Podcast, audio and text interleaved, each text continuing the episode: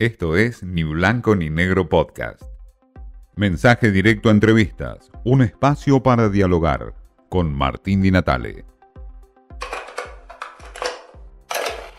Mario Riorda es la mirada de la sociología o el hombre argentino desde una perspectiva básicamente social y emocional. Politólogo y hombre que hoy es necesario por ahí este, eh, entrevistar para tener una mirada de cómo es el argentino de hoy o por qué el argentino de hoy está parado donde está parado, por qué votamos lo que votamos, qué, qué es lo que estás viendo, Mario, de esta Argentina de cambios, digamos. Bueno, en primer lugar, un cambio que se da de uno u otro modo violento en el sentido de la cantidad de emocionalidad o sentimientos que lo propulsaron o que lo hicieron posible, ¿no? De alguna manera me gusta llamarle niveles de malestar, ¿no? En primer lugar, un nivel de malestar prácticamente universal para quienes viven en Argentina, que tiene que ver con, eh, yo diría, el, el, hashtag todo mal, ¿no? Una Argentina en decadencia, una Argentina que se cae, una Argentina que va para atrás, y estoy citando a resultados de estudios cualitativos, aún para el votante que votó oficialismo en esta elección, obviamente para todo el voto opositor.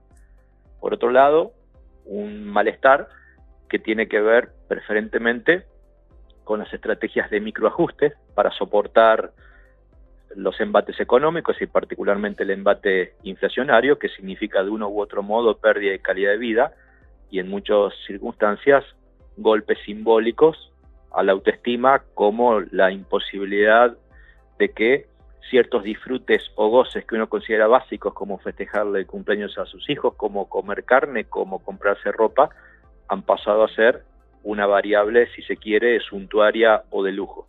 Y un tercer elemento, que es el nivel de malestar que a mí personalmente más me inquieta en este momento, no porque los otros dos no sean importantes, especialmente el segundo, pero este que tiene que ver con ver al conflicto como inevitable. Para mí el conflicto como inevitable tiene que ver con la bronca con el sistema político actual o incluso con el sistema político pasado y que ven a la conflictividad, a la violencia en calle, a la idea de enfrentamientos como necesario para que ese sistema se cambie o en todo caso se rompa. Ese a tal punto. Sí, perdón, decime, a tal punto. A tal punto que, por ejemplo, en algunos estudios cualitativos en algunas provincias ha aparecido la idea de guerra civil sin que nadie se inmutara mm. como una opción literalmente para hacer sucumbir ese sistema cuestionado. Claro, por eso digo, ese voto que está normalizada la idea está de que, bueno, que explote todo, pero que, este, que explote y no importa, qué es lo que pase. Así es, eh, digo que es totalmente entendible el hartazgo de la frustración, totalmente entendible, pero que es muy inentendible desde las consecuencias que eso puede derivar, ¿no? Digo, es asimilar la violencia política y social como una variable de cambio. Ahora, Mario, yo lo escuchaba el otro día a Milei diciendo algo este, inentendible, eh, eh, inusitado para esta Argentina, que es, eh, a mí me votaron a pesar de que yo estaba anunciando un ajuste fuerte o un ajuste que voy a hacer. ¿Cómo se entiende ese argentino que está, un argentino que está eh, sumergido en la crisis económica y por otro lado acepta que venga un presidente y ajuste? Bueno, recuerdo haber medido algo así como 18 propuestas políticas o discursivas que Javier Milei propuso a lo largo de todo este largo proceso electoral donde prácticamente más del 70% de ellos, al menos la mitad de sus votantes, y en algunos temas mucho más, estaban en contra. Es decir, a Milei simbólicamente se le dio el poder de un martillo, de un martillo rompedor, y no hay expectativas en él de construir un futuro, sino más bien de romper un presente. Al margen de eso, fíjate qué interesante cómo Mauricio Macri en su última entrevista dijo, aunque no estemos de acuerdo, aunque nosotros garantizamos que no todo lo que él propone se va a hacer, porque le vamos a poner un freno, votenlo. Es decir, hay una conciencia de que muchísimo lo de mi ley es arriesgado, es radical, traería consecuencias, pero también hay una expectativa incluso dentro del votante de mi ley de que no todo es realizable. Por eso es interesante cómo de una u otra manera, en, este, en aras de romper el presente, hay hasta diría, no inconsciencia, que sería lo obvio de pensar, sino más bien diría, una especie de, perdón, no inconsciencia, sino más bien una conciencia de que no es realizable todo lo que dice porque va a haber frenos institucionales e incluso hasta de límites sociales de tolerancia que uno presupone van a existir, no sé cuán temprano puede existir, pero evidentemente van a empezar a suceder. Si, si, si en estos días escuchas hoy, por ejemplo, eh, la, eh, ni siquiera escuchar, uno lee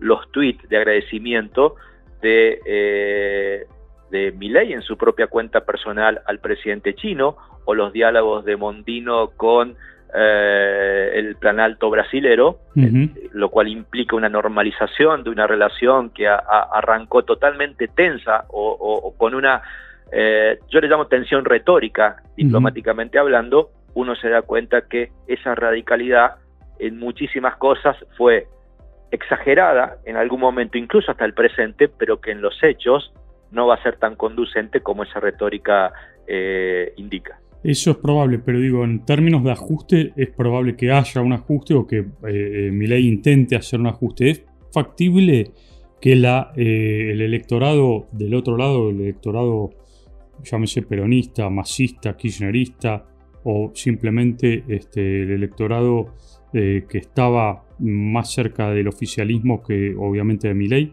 acepte en un futuro este, todas las propuestas o las decisiones de mi ley? Hoy acabo de ver que muchísimos gobernadores plantean de cara a su asunción ajustes, mm. ajustes en el sector político. Es decir, va a haber una conciencia del ajuste y creo que de una u otra manera va a haber algo, algo, algo, ¿no? Lo subrayo de tolerancia frente al ajuste, pero me parece también que hay una exageración desmedida retórica de mi ley para que ese ajuste él lo proponga más grande y de mi perspectiva sea más chico. Más chico, ¿por qué?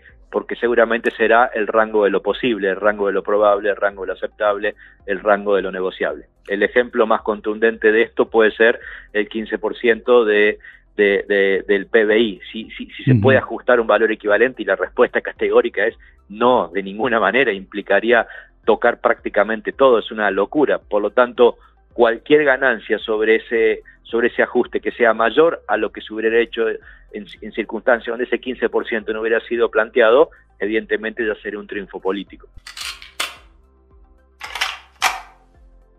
Jordan nos habló de lo que significó el voto a mi ley, ese voto de malestar, malestar dividido en diferentes eh, facetas y un cambio violento por lo emocional en la Argentina, en esta Argentina que viene.